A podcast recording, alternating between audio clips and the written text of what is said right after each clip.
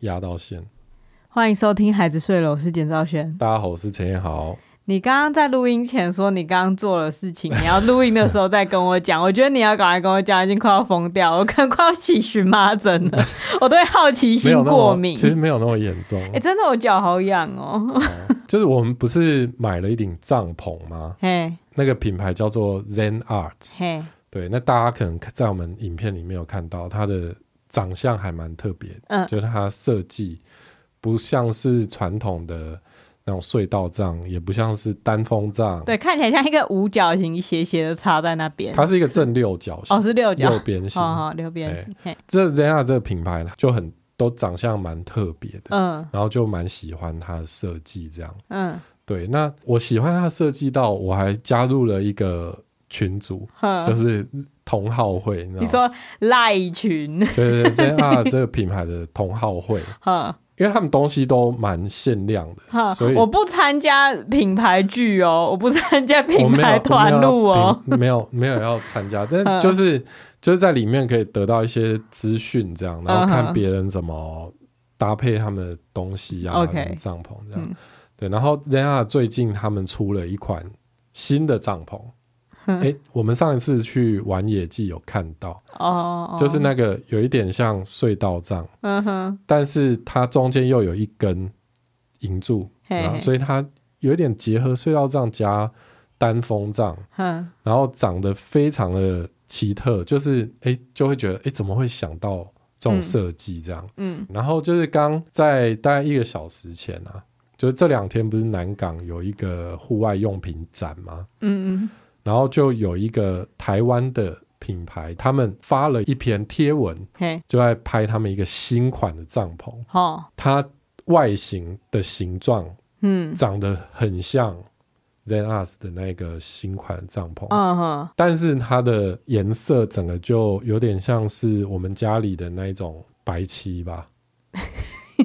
你没有在骂人，白色的漆，白色的漆嘛。嗯哼，这样子，嘿嘿嘿，然后自然大家就会觉得，哦，这是一种抄袭、致敬。OK，OK，嘿，用引号致敬，嘿，就是一种致敬。嗯，赖群组里面就有人贴出来，就说，哇，现在都这么明目张胆，就是大喇喇的。他甚至是放在户外用品展展出这样，嗯，就尤其又是他们才刚推出，然后就就是完全一个致敬款就。大拉拉的展出来，不免让人觉得有一点。就不是很舒服，你就会觉得啊，我们台湾怎么也在做这种事情？嗯，然后就有一些人就去他下面留言，嗯嗯，贴文下面留言就说这个学的也太直接了吧之类的，然后就有点就留言酸他们，嗯，然后那个小编就很呛哦，很呛，很呛，多呛，我看一下哦。就有人就留言说啊，之前还欣赏你们走出自己的一条设计理念，现在来这招。然后那个小编就留言说，换换花样罢了。然后 哈，然后有一个人就留言说，哦，我懂，这是致敬。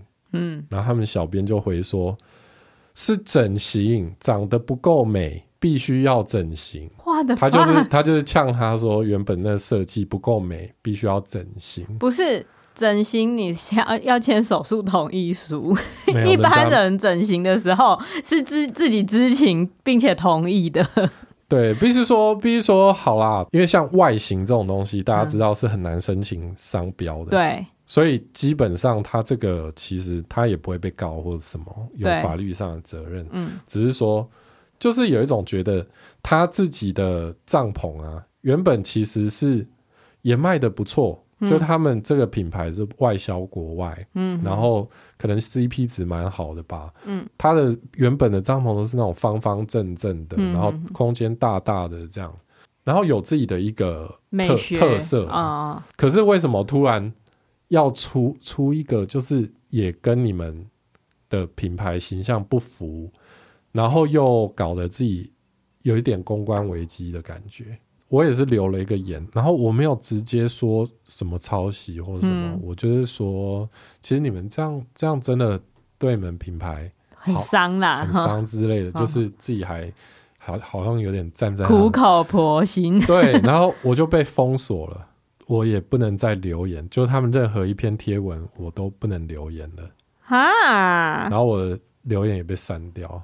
哈，哇，这小编蛮他他是他觉得可以嘴的，他就会嘴，但是他觉得。你要为我好，我不想要你为我好。因为 我有看到，也是别人有比较苦口婆心的留比较长的留言，也是后来被隐藏了。啊，苦口婆心，他不喜欢，他喜欢正面交锋，他吃硬不吃软。他有 他有自己的原则。好，对，这小编说不定就是这个计划的主推动者，就是很想要搂搂在顶帐篷的人吧。嗯。哎呀，就是觉得啊、呃，这样子有点可惜啦。你们就有制造的能力，可是却不愿意花点心思去研发、去研发，但是属于自己的东西。他们之前也算是有研发吧？嗯，之前他们也有别款，嗯，被说就是有像其他韩国品牌的、哦、的设计这样。哦哦，嘿，那就不不多说了。嗯，对啊，就是觉得。其实我原本，我原本也不会喜欢管这种事情。嗯，对，只是觉得，哎、欸，留个言居然就会被，不是你留言就是在管这种事情啦。我很就是，其实我还蛮惊讶你会去一个你也没有要买的东西下面留言，就是看很不舒服啊。哦，就看我觉得就是对对于设计或原创这种东西。对，很不尊重。即使你是赚钱进来，我都觉得，对，这个不是长久对台湾好的事情。之计，对啊，对啊，唉，就是你知道，就是会看着，譬如说，你看小米，或者是看着一些中国的品牌，然后你就会，你在心里会急，就是会觉得啊，人家就是毫无节操的一直。就是疯狂的致敬，他就从致敬起家，然后最后好像走出一条属于自己的路。对，就是会可能会有人觉得致敬是一种练兵。嗯，我也我也就是，如果是比如说电影电视的话，致敬可能会是一种练兵。嗯，就是它可以大量快速的产出内容，然后让你去操作的人熟悉操作的方法。嗯，对。啊、看到那些很努力在练兵的人，然后你就会很紧张啊。哦，就我觉得那个那个紧张感会在一瞬间把你导向一个其实你原本不知道自己会走向的方向吧。嗯，嗯，可能就觉得啊，最近销量对啊，就是起不来啊。对啊，因为你对啊，你也不知道他到底。就是你知道他到底想要什么，或者他他到底遭逢了什么样的压力？但是，对，我觉得那个那个真的就是一瞬间就觉得啊，算了啦，大家都这样做啊，为什么只有我要被骂？对对，会会有这样的想法，就大家都这样做，为什么只有我要被骂？嗯，哎、啊，其实别人也会被骂，不是只有你被骂，都都有被骂了，都有被骂。我觉得那个就是一瞬间一瞬间的想法。哦，嗯，因为。像做原创故事，现在要在那边讲自己很辛苦，因为很很烂，就是好像又要在那边自己说 哦，我做原创啊，我最我最累之类的。但是其实我不是要讲这样的事情，嗯，是当你产量慢的时候，你产产量少，被嫌慢的时候就会急。对对对，因为最近一起说故事也是出现了一些评论，对，就为什么更新的那么慢？就是、对，就即使我们已经。在我们在网站上就是写好说，嗯，每个月有两集抢先听，然后一集是《抢强历险记》，就专属故事，几号几号会上线，对，都写出来。然后他还说。我订阅之后觉得很后悔，为什么更新这么慢 啊？我就写在那里，你买的就是这个东西，然后你买了之后又在嫌这个东西，就有点逻辑怪怪。对啊，又不是说你今天去餐厅点一道菜，然后上来就是整个法式料理的分量，不是啊？故事什么分量大概就是那样啊。对，但但我，我可以，但我我可以用正面的方式去看这件事情，就是他真的很喜欢对我们的故事，他很想要赶快听到很多对。对然后我们当然，我们也想要做很多啊。嗯，你们难道不知道？我们也想要一个礼拜就上一两集，然后有很多的栏位可以插广告。世界上最想要一起说故事量产的人就是我本人了。对啊，可是我办不到。就是、啊、因为就是我们写的东西，嗯、它并不是说，哎、欸，我我多叫两个编剧来帮你写，对，他就可以一次变从一篇变三篇，对，真的不是这样子。啊、这件事情讲起来好像很骄傲还是这样，可是这真的不是一种骄傲的语气，对。我们也尝试过，看看能不能找别的人来帮忙一起写。可是，就是试过了之后，就会觉得还是先不要。嗯，因为那个痛，我觉得要去抓那个痛，反而耗我更多精神力。嗯嗯，对啊。啊，当然就是变成说我我一人掌权的下场就是慢的要死啊！我就是一个慢的要死的人啊！我当然也会急，然后也会想说。我能不能成为一个无情的说故事机器人？然后尝试去这样做，但是其实产量就是无法提高啊！这时候只要我就是心里被那个急的念头一蒙蔽，我跟你讲，事情就是在这种这种时候发生的。就有时候你会觉得一些你知道，好好 YouTuber 为什么会突然一件事情爆掉？比如说他为什么会突然一段影片去抄别人？为什么会突然一个气话？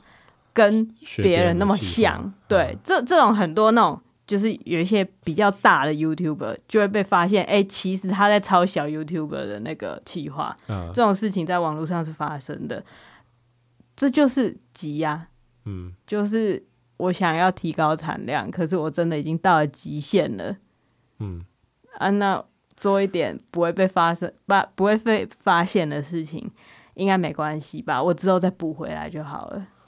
就是说到底就是贪心吗？嗯，我就是放过自己，嗯，就是放过自己，给自己一个借口，说我现在只是一个应急的做法啊，我之后好好整重整旗鼓，我回来我就会就是更好的状态啊，嘿啊，这我就觉得，其实你放过自己一次，你第二次就会放了。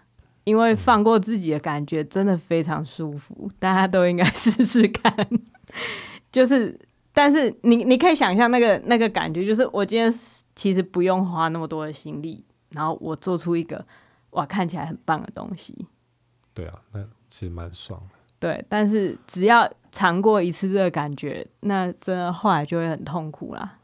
嗯，一起说故事，现在它订阅的人数对已经。跟我们预期的已经差不多，就是可以勉强打平目前的成本。嗯，虽然说我自己本人是还没有赚到钱，嗯，对，就是可以打平写故事，然后剪故事的这个成本。嗯，那录故事是因为我们朋友挺我们嘛，对，他们就觉得这件事情好玩嘛，所以大家当成在玩，他们谢绝酬劳。对，可是可是这个东西，假如说。你要让产量更高的话，那势必他们不能用玩的这种心态去做了。嗯，对，所以所以我也一直在很挣扎，说，呃，那我到底要想办法扩大这个东西，还是就维持这样？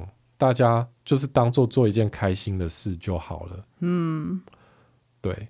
那如果要扩大的话，那势必就是会牵涉到要扩编。对，那就要找新的人来合作。嗯。那其实这真的是很困难的一件事情。对，其实这是一开始是我们只是想要讲故事给小孩听，顺便录下来。对，来到这边已经是很不可思议的事情了。对可是，就其实经过这个啊，就在做一起说故事的过程中，我就发现，我真的，我我不喜欢经营，我也不喜欢管理。我嗯，为什么你要在这过程中才发现？我从一开始就知道。你从一开始就知道了吗？你，你本来就不喜欢啊，不然为什么我都要揽下来做？不是一般人就是在，譬如说高中生、大学生可能会觉得，哎、欸，我可能是一块经商的料吧，因为一般人会有这样子的幻想。哦、你你大学还当营队总招？对对对对对。然后我就觉得，哎、欸，其实我还蛮会管人的，在当营队总招的时候，我觉得我做的还不错。然后大家都就是各司其职，然后 run 得很好，所以我会觉得，哎，我好像有管理的才能。嗯，但是开始做一起说故事跟孩子睡了，我就会发现我根本一点也不想管你，我真的就是管大家去死，真的不想要，完全不想碰哎、欸，就是要要让我多管人，我宁愿就是自己扩大，然后你光是自己的小孩，你都不想管。对，我的我是老了懒得沟通了，是不是？对啊，每天光是像是现在感冒，你要管他吃药，就已经觉得超痛。对，我真的就是很痛苦，所以为什么我要？学画画？就是我要买 iPad，然后开始认真的学画画，就是因为我懒得把脑中的事情讲出来，那我干脆用做的，那还可能快一点。虽然我觉得并没有很快，这就是这就是我一开始的问题。你的问题是什么？就是我一开始就我我们中间有经历过，就是我就问你说。要不要找别人来画啊？对，哎、欸，我们认识很多很会画画的朋友、欸，对对对，非常多啊。欸、要合作对象，要随便找，每一个都还蛮会画的。对，都比我会画非常多。对啊，虽然说啊，那个就是一个人事成本嘛，嗯、啊，但你把那个画画时间省下来，你拿去写剧本，好像更有经济效益啊。对，但是你就是要学画画。我听起来超像一个固执的小孩。我现在知道小宝像谁了啦，嗯、就是我来，他很爱，就是我来。对，但是听起来其实就是我，嗯、我们因为其实这东西它本来就不是一个，我们一开始就设定好要靠这个赚大钱，对，或者是呃我的事业就靠这个了，所以我会觉得开心就好了。对啊，我就是觉得，因为写故事的时候，我为什么要哭？你为什么要哭啊？你是想到没有办法赚大钱就开始哭哦？没有，我跟你讲，其实我那个心情是，就是中间我一开始是觉得，好啦，先做做开心就好。嗯，但是中间就看到，就觉得这里面有很棒的东西啊。嗯，这里面有很棒，我很想要让更多人听到这些故事，嘿，然后扩大它的影响力，嗯，所以我才会提议说，哦，那要不要找多一点人来写，多找人来画画，然后在做这种提议之后，就是又会觉得，哇，如果真的找人进来了，那那又跟原本的东西又不一样了，这个好难哦。我觉得是因为我对。这件事情，嗯，非常有感情，嗯，就是我会觉得人家寄信过来投稿的东西是要给我看的，嗯，然后我突然给别人看，然后可是这个人如果是你你认可的对象。对对，你相信他会写出，所以我还要我还要花时间去找一个我认可的对象，而且我我很难找到我百分之百认可的对象，你知道，就是谁谁能找得到？就像我们上一集在那边讲《台北女子图鉴》编剧，或者是讲剧呃剧集的编剧好了，对，就是很多剧集都是编剧一个换过一个，对，就是真的很难找到一个能够写出你。心目中的东西的人，对啊，那个想法，可是我就觉得那个就是一种，也是一种管理上或者是制作人的懒惰的怠惰，因为因为你不去寻找，那人才都没有机会。然后我们不愿意把东西放出去给别人试试看，那你怎么会知道有没有人跟你一样会写呢？嗯，那你永远找不到，永远扩大不了这个东西它的影响力，是不是就是因为制作上的懒惰？哦，你要这样说，的确是就就如果你今天这方面的，就今天是因为我们写的就是一个这样的一个小小的东西啊，对，我们经营的就是一个小，所以我觉得好像不在意。可是如果今天你是要做一个几亿的。影集 梦想家，然后对，如果你要当编剧统筹的话，然后你又在那边想要每一个人嘿，都把你心中的那个东西写出来。对，我就会做出台北女子图鉴，我就会变成台北女子图鉴的脂肪，就是说这里应该要有点台北意象。对，这里他们应该要打炮吧？这个啊，石头，石头不就是不要，不要再做，不要再让剧情往前推进了。可是你知道，就是因为我的本本本职工作已经是一个编剧了，嗯，我在在我的职业生涯中，我必须要一直面临我的意志无法伸张到位的痛苦。对，你本质是你被挑的嘛？对，我被挑，或是总有一天我会成为编剧统筹。那你怎么不会想说，你副业你就可以来挑人？不是啊，就换个角度去去抒发你的那个欲望啊。我的欲望是，我就是每一个角落，我的作品的每一个角落都是我。你要完全实现你的想法。对，对，我不要别人来模拟我的想法，那是很痛苦的事情。你看别人模拟你自己的想法，那那，我觉得不是要模拟啊。嗯。因为它有点像是开一个新单元。你说采购别人的故事嘛？就那那我没兴趣，就，恕我直言，买别人的故事我没兴趣。不是买啊，我不是制片的料啊。就是他可以，嗯、他可以尽量跟我们风格调整到一致。对，为什么？那那就是模拟啊。你懂吗？我们的风格是什么？就是我想写什么就写什么。你知道没有所谓一起说故事的固定风格，像迪士尼他们可能有自己的内部的教条，就是他们的呃公主讲话是怎样，哎，大概会发生什么事情。他们经过很久时间的累积，他们有累积成一个厚厚的 Bible，就是所有被迪士尼认可的人，你必须符合这样的美学。例如皮克斯什么，你必须要有这样的语汇，哎，里面的主角、哎，反角、配角，他们大概其实看起来都差不多，哎，例如说木须龙看起来可能跟蓬蓬丁满他们的角色方式就是差不多，嗯，嘿，那个是他们的公式，他们有一套他们自己固定的模式，可是因为我个人的历史没有那么悠久。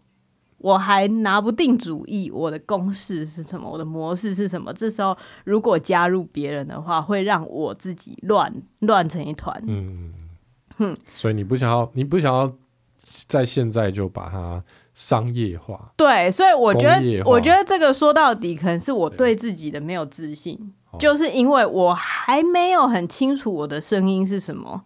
哦，那。现在如果别人加进来的话，就会破坏掉那个。对，就也许会是更好的声音，没错。也许我们找到很好的人来写，也许我们调整的出来的东西大家很喜欢，然后产量很高。哦，所以你担心说，比如说，嗯，到时候就觉得，哎、欸，那他写的比较好，那干嘛不给他写就好了？对对，就是我最后。我最后就不写了，我就看大家可能下面有三十个人写，拿出拿过来我看，然后我就很快的说、哦、这个好，那个不好，这个好，那个不好。嗯、那对我来讲，不是我要做的事情。嘿，嗯、就算我想做的事情似乎没有办法让我们赚大钱，嗯，但我觉得，嗯，你你一讲到没办法赚大钱，都会哭。不是。这个节目呢，可以改名叫“牛一对气”。什么 牛一？牛一对气 就是说一对夫妻没什么钱，好像是一个古典古典故事，是不是？对，嗯，好，不是我哭，不是因为穷穷，我哭不是因为没办法赚到钱，就是因为我觉得问题不是没有办法赚到钱，问题是那一个。情感究竟有谁可以理解？有啊，有啊，有，现在至少有一千多个人每个月都可以理解。对对，对每个月只能理解三次，其他时间都在敲碗。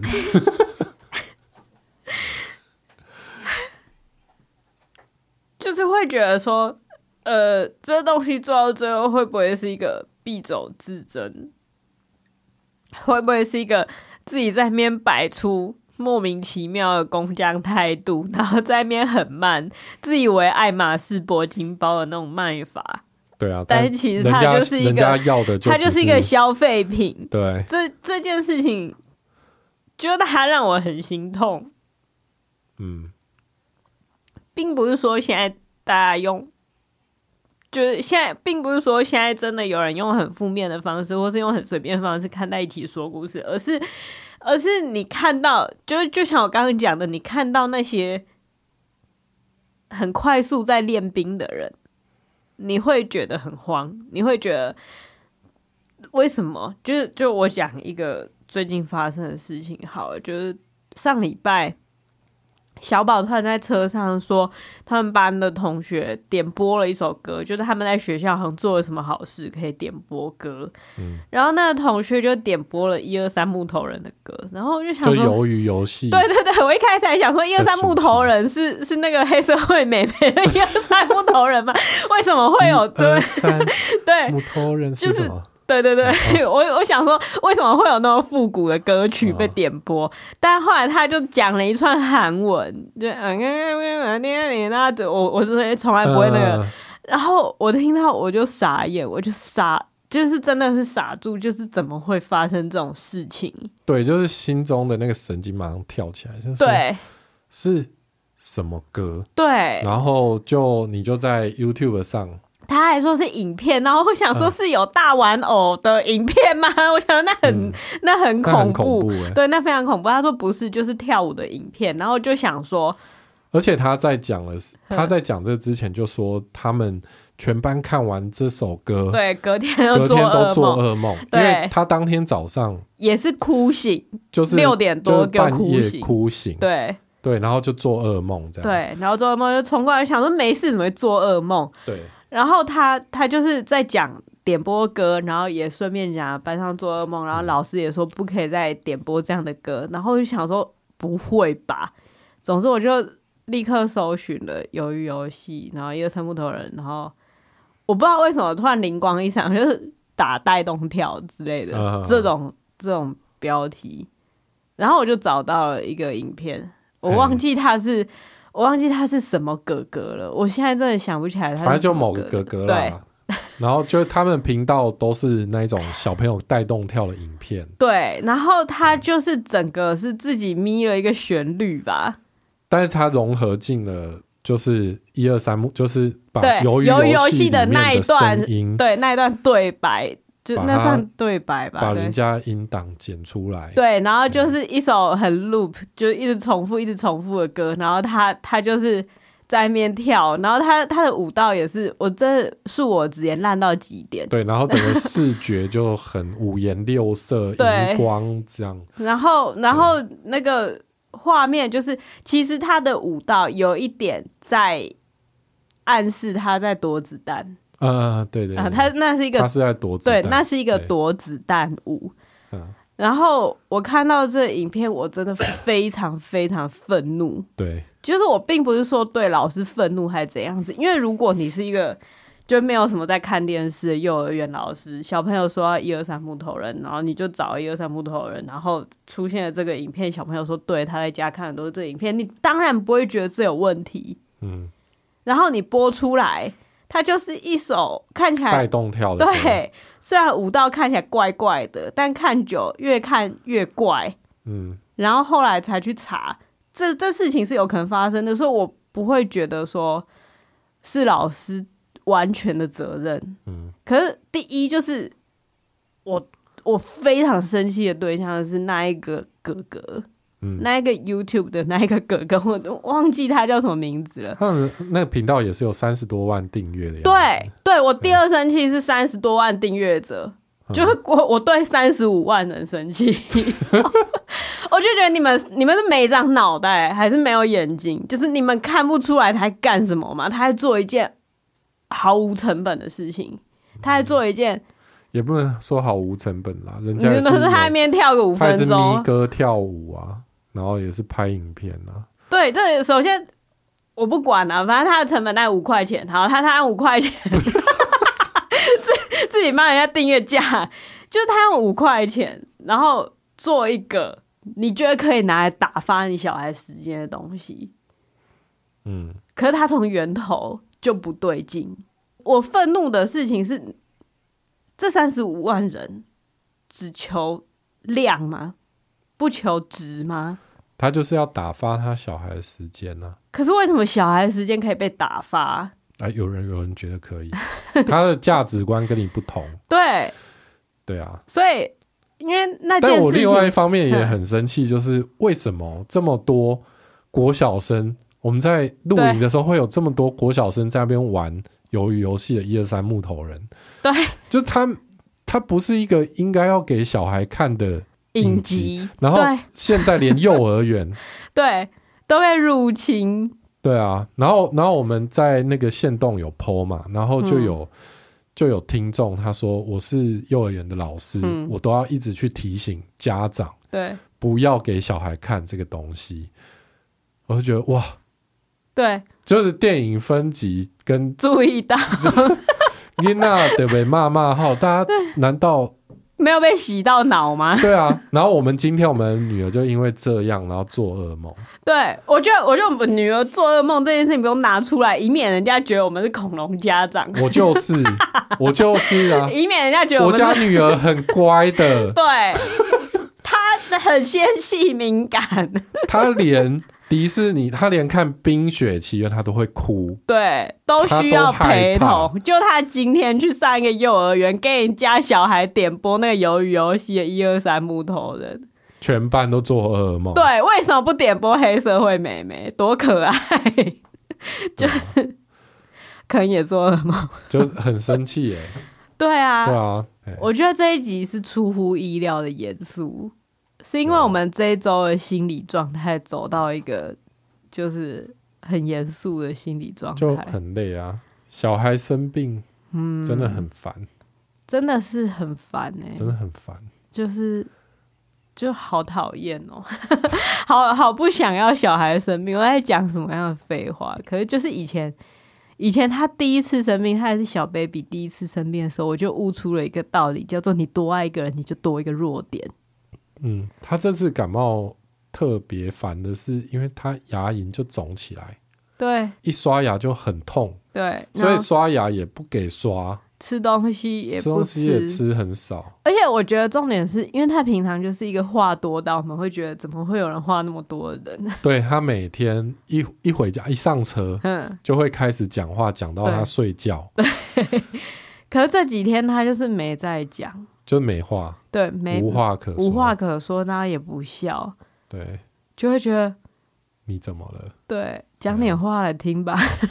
然后一讲话，然后因为他牙龈又很重，一讲话又是声音又很糊，嗯，就其实现在想想是蛮好笑，但其实真的很可怜。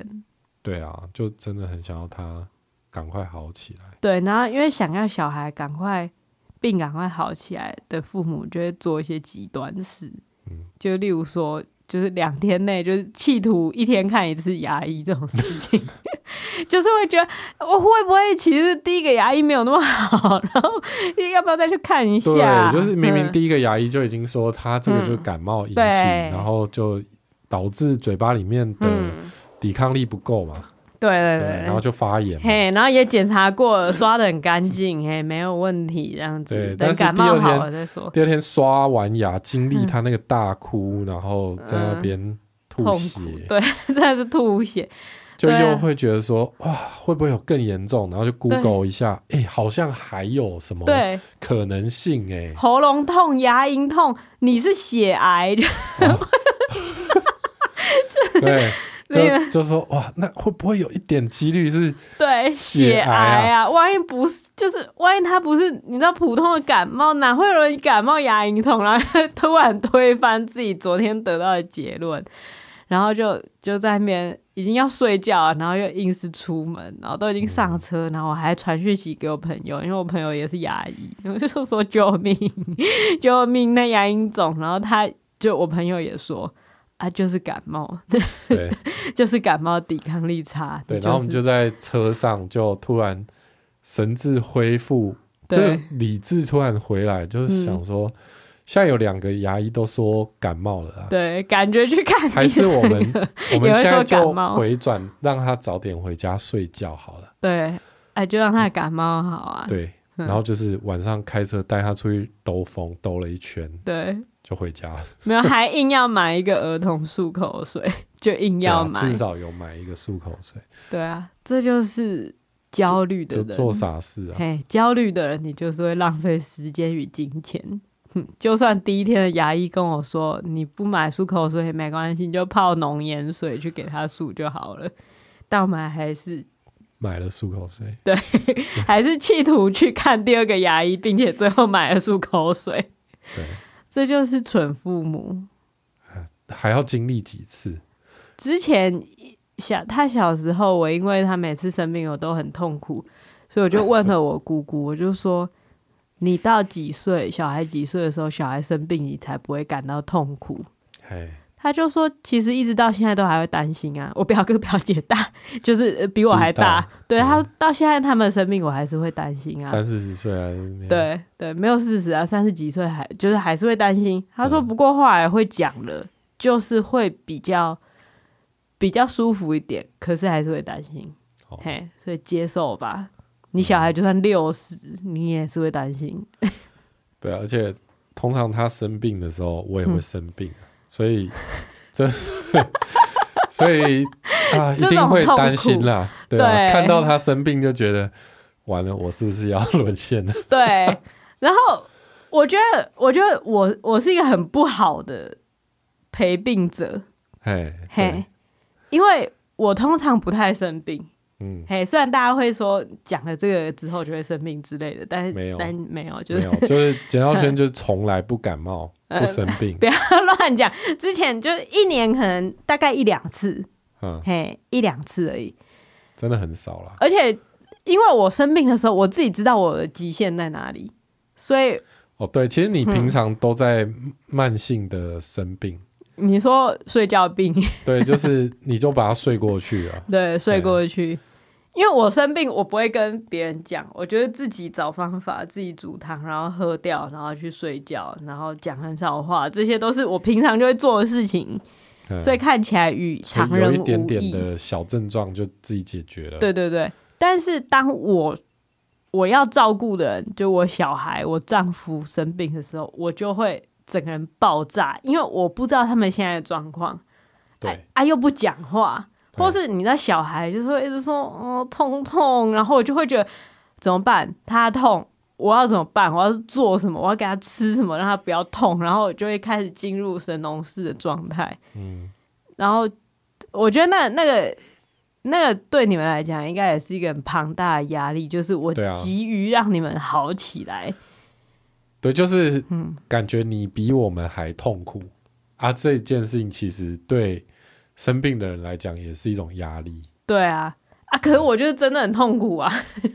对啊，嗯，你知道我为了解决这件事情，我还不是不是现在，就是我上个月就跟那个我们之前有请他来，就是 Raymond，嗯，肯源芳疗师，我就说有没有精油是就是老公小孩情绪或者身体不好的时候，我可以。不感觉痛苦，置身事外。对，我 我开出的条件是这个，什么情绪结界之类。对，就是就是，我不是要让他们好，嗯，我知道他们自己会好。我这件事情，我理智上真的知道，可是我情感上无法。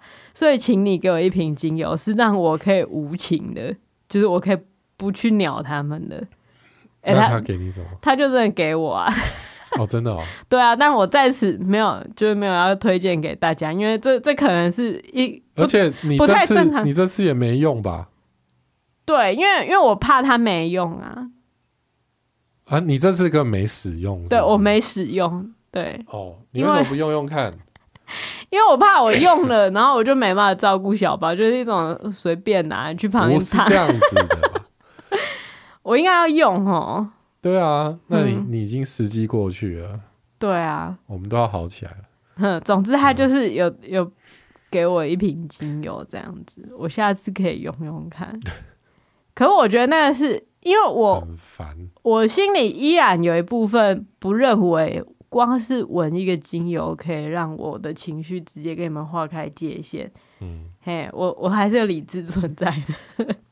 好啦，嗯，所以我我会觉得那是我必须要想清楚这件事情。对，因为你那个结很深呐、啊嗯。对，就是就是会有一种觉得哦，我生病，我很对不起你的感觉。那我会觉得这个好像对小孩也会有影响。嗯，所以所以我会觉得那个东西要小心的处理。对，我知道你已经很努力的克制了。对对，可是就是就是那个低气压，真的就是会整个笼罩在家里面。对啊，对啊。但我觉得大家就是会慢慢进步了，因为就是没遇过啊。对，我觉得你就是没遇过生病的人，对，必须要有你去照顾的人。对，然后每次每次我在那边就是耍疯的时候，就会觉得哇，这样这样到时候如果陈好需要长照怎么办？我一定会对他，就是你知道，我甚至已经往后想到这么远了，就是。我到时候一定会让他觉得很痛苦，可是他又瘫痪，没办法走掉。那我要从现在就开始练习，成为一个我觉得生病很正常，我相信你有自己好起来的能力。嘿，我 每天都在就是自我催眠这件事情，我觉得那是一个就是复制，并不是要说我妈的坏话，但其实事实上就是我，因为我小时候可能也不是很常生病。嗯所以我一生病，我妈就会紧张，或是我印象最深的是我很小很小的时候，甚至比小宝还要小的时候，那时候走路跌倒不是一件很正常的事情吗？嗯，可是我跌倒的时候，我妈就会说：“你要把你膝盖跌坏了啦。”哦，嘿，然后那那件事情在我印象就是超深刻，嘿嘿，就是我当下会觉得死了要跌坏了怎么办？对，就是会有这种想法。可是其实小孩跌倒很正常，对，没那么大不了的啦。而且小孩受伤也很正常，而且小孩受伤 CP 值超高，他们复原的速度超快。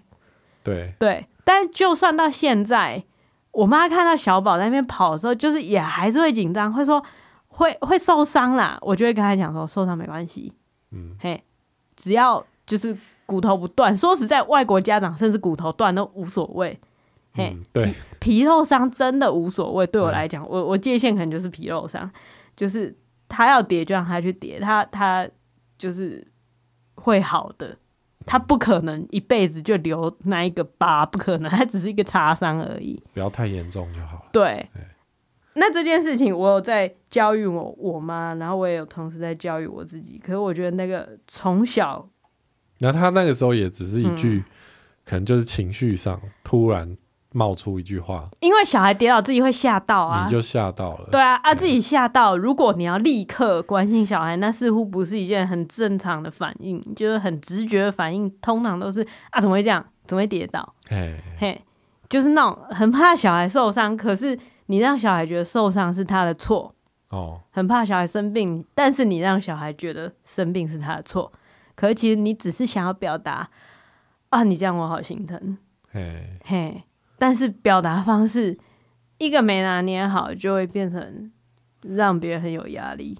对啊，啊，我是想不起来我小时候生病的时候听过什么话，但是我猜啦，应该也不是让我觉得 OK，我可以安心生病的话。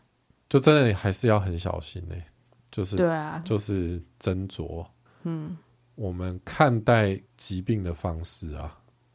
对，因为如果、嗯、因为因为因为你如果只是在小心自己的用词也没用，嗯，是应该是我们自己对这件事情要有正确的认知，你说正向的态度，就是每一次生病都是让他的内心就不是内心，但让他身体里面的免疫细胞又多学了一课。对啊，每一次生病都是变强壮，都是一次更新呐、啊。对啦，对啊，对对啦，修复一些 bug 啊。对啊，但我就不懂牙龈在那边肿屁。就是这次那边就有 bug 啊，修一下，啊、这样。嗯，哎呀，对，我觉得情绪控制很重要。嗯，好像不是说情绪控制，而是去认知道这个情绪它的根源是一个不太正向的观念。观念是正向的话，应该也不会有太负面的情绪反应啦。嗯、我觉得大部分的时候，这这一波生病，就是其实从他确诊那时候到现在，我觉得，呃，我有一直尝试努力正向的看待感冒这件事情。嗯，但可能是真的烦到我了。嗯，就是。就之前感冒，我还我还有用武之地，我还有我可以做事的方式，就是我还可以照顾他，然后给他吃东西。可是现在他连东西都不愿意吃。哦，嘿，我这一半没有办法煮饭，嗯，就因为他就不吃啊。他还是有吃一点啊。对啊，嗯，然后我就会觉得。嗯，那他他不吃东西，那我就是煮一点点，比如煮个粥给他吃，他吃就吃，然后我我自己我也不想要吃。嗯，对啊，但就是 就很要练习，会累啊，会要练习啊，这就是你遇到的一种新的状况啊，啊，然后要帮他刷牙就，就他也就是。牙齿痛不给刷，然后我也是会跟他讲说，我知道会痛，我就是我都会，我会肯定他对。的感受，我说我知道会痛，可是你不刷会更痛，我只能这样跟他讲，因为大概前前一两天处理这件事情很烦的时候，我觉得我做的很不好的事情是说。你痛是我的责任吗？为什么我要承受这些？嗯，我忍不住这样讲。你自己平常有没有好好吃青菜？你有没有好好洗手？你有没有注意不要把手放到嘴巴里面？你没有，所以你现在抵抗力不好，那是你自己造成的后果。而因为你造成的后果，我却要被拖入。这个痛苦的漩涡，我觉得很不爽。就我，就你当下也在抒发你的情绪。就我觉得我对他讲这样的话很不好。我当下在讲的时候，我也觉得我我超差劲的。嗯。可我就真的很生气啊！但这样也就是会让他觉得好像都是他的错。对不对？对啊，嗯，但是其实本来人就会生病，生病是很正常的。对，你不生病比较不正常。对，但我就会觉得，为什么大家都不健康一点？为什么？为什么？对啊，嗯，嗯，然后，当然，我觉得真的就是很累，然后。所有我能尝试的事情都做过，然后所有情绪都压压抑了一整天，但是他却还是说：“妈妈好痛。”我就觉得我想解决啊，我比谁都想让你不痛，可是我不知道怎么做啊！你不要再跟我讲了，好不好？可是就是等待啊。对啊，对啊，能做的就是等啊，就是该做的都做了，就就等他好啊。对啊，对啊，那这中间其实情任何情绪的抒发都没有关系啦。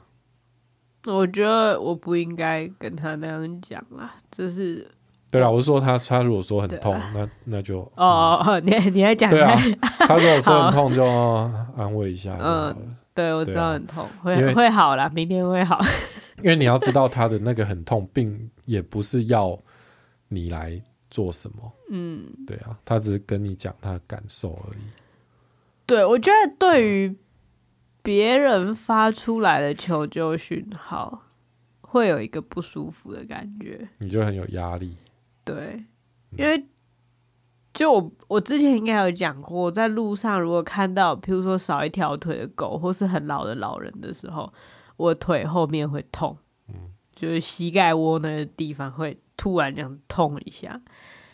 就是有时候小宝讲他很痛，或是我看到他很肿的牙龈的时候，我也会很痛。就我我是真的感觉到很痛，可我不能逃走，就是我不能说啊，我没办法照顾，因为我也很痛，所以我就去躲起来，我也做不到这件事。嗯，那吸精油看看。对，我忘记，我忘记我可以吸那个精油了，真的是，你这 就是一个。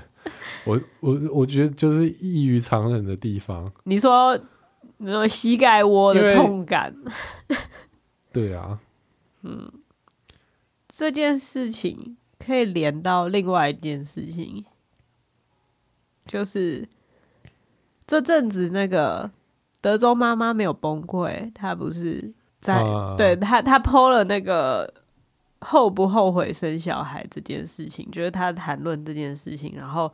其实有很多人私讯她自己，其实是后悔生小孩的，然后自己为什么后悔生小孩，然后很多很多就是不是那么正向的东西，很多很黑暗的东西。嗯，他他收到这些私讯，然后他把它分享出来，并且尝试跟社会沟通。对，就是父母能不能有后悔生小孩的情绪？对，嘿，然后因此招来很多人的。攻击，甚至他文章一度被检举到消失。对，然后我就觉得，就虽然我们从来没有用“后悔生小孩”这这么强的词讲，而且我们也好像似乎没有这样的想法，但我觉得说不定是我们有有点在努力的，不要用那样的词在我们。描述事情的过程中，就还是会觉得说，呃，啊，好好奇，这时候如果我没有小孩会怎么做？嘿，我们的讲法可能会是这样。嗯，真的到后悔，应该是没有想过这件事情。真正的后悔，应该是说我想到这件事，它是一点好处都没有。嗯嗯嗯。然后我只想着，如果我没有做这件事情。我人生该有多快乐？但但我是就是我们是完全没有觉得自己有走到那个地步啊。对，但我也可以，我也可以理解说后悔的人，他们并不是没有快乐，只是痛苦真的远大过快乐。对，我可以理解这件事情，而他们。他们其实也没有把小孩丢掉啊，他们就是在这个后悔的情绪中，就是尝试努力的往前进，只是终于有一个机会让他们可以说出自己心中的后悔。那他那个贴文也没有，就没并不是具名的嘛，就是不是他都匿名，对啊对啊对啊，也没有让他们小孩看到。对，但是因为可能就是下面也会有人看了有感而发，就是说虽然我很爱我的小孩，但是其实。我还蛮后悔生小孩的，就可能会有人这样讲，然后也会有人说后悔生孩子，并不是代表说我后悔生这个孩子，对，嘿嘿嘿。但是不喜欢这样贴文的人，就是会觉得，哦，你小孩听到情何以堪，对对，情何以堪，或是或是你。你还是个人吗？有有人可能你还是个人吗？这样哦、喔。对啊，就是动物都知道爱自己的小孩，你只有人类生完小孩在那边后悔，你之前没有想清楚嘛之类的。反正、就是、可问题是他没有不爱他的小孩、啊。对对对，但不管，我觉得这些这些争论，其实对我来讲，都是因为无法处理别人的痛苦，所以自己想要别人的痛苦消失。哦，就希望问题不存在。对，就是。就是那些很急于让这个贴文消失，很希望大家不要去想小孩后，就是养小孩到底后不后后悔这问题的人，嗯，他就要解决提出问题的人。对，其实他是因为出于一种我无法承接你的后悔，我无法把你的小孩塞回你的肚子，我无法让时光倒流，那你可不可以不要讲了？嗯，啊，但。又没有人要你承接，对对，问题就是这个问题，就是其实没有人要你承接，都是陌生人啊，干你屁事哦。可是就是我觉得这就是你你把他想的很负面，就是人类人类很爱对别人说教，或者人类还干涉别人。对啊，我觉得也许社会有一个共同的价值跟信仰，那这些人他想要写入的这个价值就是。你不可以后悔生小孩。你后悔有什么用？你现在就是好好过你的生活，可能会急于分享这样子他活下去的方式。但这这个这个做法其实就跟那种说说忧郁症，嗯，你就快乐一点嘛。对，你忧郁症就是不知足。对，这种讲法，嗯，白色恐怖受害者啊，受害就受害了。对啊，有什么用？对，人都死了。嗯，现在讲有什么用？但是其实，我觉得会这样讲的人，我们不要说他们邪恶，不要说他们就是想要控制别人，他们其实是出于这个善良的心情，是因为他们想要解决你的痛苦，可是他们发现自己无能为力，嗯，所以他们叫你不要痛苦了。可是他他可是他他这样的这样的态度会让你更痛，会对啊对啊，他他其实造成的是那不能讲，所以呢。嗯那有一些人，他不能讲，他憋在心里就生病了。对啊，对啊，对啊。所以我觉得看待那些叫你不要讲的人，就是好啦，你在关心我，可我还是要讲，就是就是不要不要管他们，嗯，想讲什么就讲啊。那些叫别人不要痛苦或是不要生病的人，其实退一步想，治这些事情其实跟我无关啊。事情会自己好的，没有需我需要解决的部分。嗯，嘿，但如果是他的亲人，他就要解决。你就陪伴他吧。对啊，对啊，他也不是真的有办法把他的小孩塞回去啊。对啊，所以你就陪伴他嘛。嗯，对啊，那让他专注在现在。应该是告诉他说：“那我们可以去做什么？对，有趣的事，对，对，而不是一直叫他不可以去想他的后悔。啊、就是因为现在没有有趣的事情转移他对过去的决定的注意力啊。因为后悔，它是一个来自于对过去过去的决定的情绪。所以要要推一本书，叫做《演员与标靶》。”哦，然后你说专注力协定，定、啊，好，我刚刚说 推演员与标靶，就是以前推过的书，就是他在讲演员，哎、欸，存在于当下的力量，因为你想，哎、欸，我下一步会不会走错，那是来自于未来的焦虑嘛。然后我啊，我上一个句台词讲错，那是来自于后，就是过去的罪恶感。嗯，嘿，啊，只有专注在当下，才能把事情做好。嗯嗯，对，但是。